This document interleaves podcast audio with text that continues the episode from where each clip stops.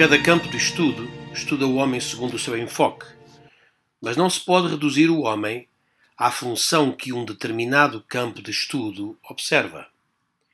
É evidente que não se pode ter a veleidade de pensar que a complexidade do homem se resume a um campo único de observação.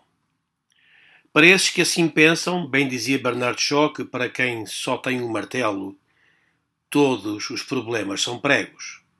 O homem não se resume à anatomia do médico, ou às relações sociais do sociólogo, nem aos processos mentais do psicólogo. É mais que a produtividade que o economista avalia e, de longe, muito mais que o voto que o político preda.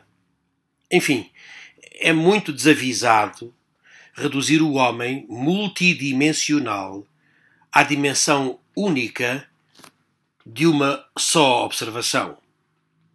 Em 1964, o filósofo Marcuse publicou um livro célebre, O Homem Unidimensional, onde fazia a crítica do efeito uniformizador do capitalismo. Denunciava o que a linguagem marxista chamava de reificação, isto é, um processo inerente às sociedades capitalistas que supervaloriza a produção em detrimento das relações humanas e sociais. O resultado era a perda da subjetividade, da autonomia e da autoconsciência, atribuindo ao ser humano uma natureza inanimada e automática, como se fosse coisa ou mercadoria.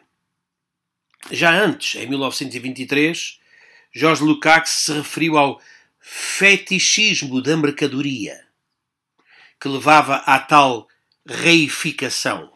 Reificação deriva da palavra latina res, quer dizer coisa. Reificação é, pois, a coisificação da pessoa. Mas não se engane, tal como o capitalismo coisifica o homem, o comunismo, usando outros métodos, também não lhe fica atrás.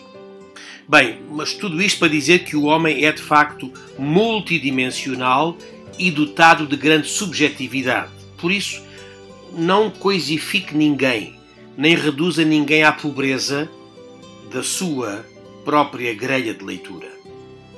O medieval Da Vinci percebia mais do homem que alguns iluminados de agora, ao inscrevê-lo, na altura, num círculo e num quadrado.